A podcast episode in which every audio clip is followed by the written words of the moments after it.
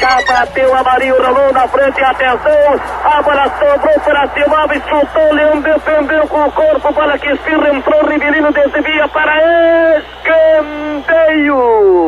De novo, Sapor Milagre, não cai o arco brasileiro.